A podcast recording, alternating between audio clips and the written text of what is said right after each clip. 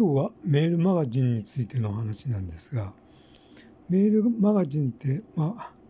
えーと、会社が発行しているメールマガジンとか、まあ、個人が発行しているメールマガジンとか、まあ、いろいろあるわけですが、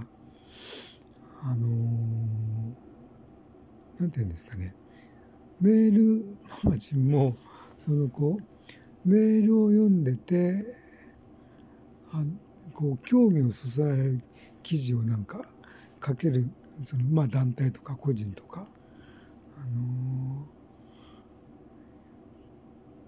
ー、いうのもまああるしちょっとこれってなんか何も役に立たないなっていう感じですぐあのー、購読解除にしたくなるようなメールマガジンとか、まあ、あるわけですが、えー、最近思ったなんかあのよくできてるメールマガジンっていうのはあの興味をそそられるようなそのこうまあなんていうんですかね。ちょっとした短い文章を書いていてでさらになんていうんですか。こう興味をあの引くようだったらそのこうリンクをクリックするとさらになんか詳しいことがなんか書いてられるようなそういうこうメールマガジンをちょっと最近購読し始めたんですけど、ああ、これってなんかすごくいいなって思ってですね。えー、思って、そのこう、ですが、まあ、そのこうすごくなんかメールマガジンの質がいいもんですから、えー、こういうのを書くとなると、やっぱし、あのー個人的になんかやっててもちょっと難しいな。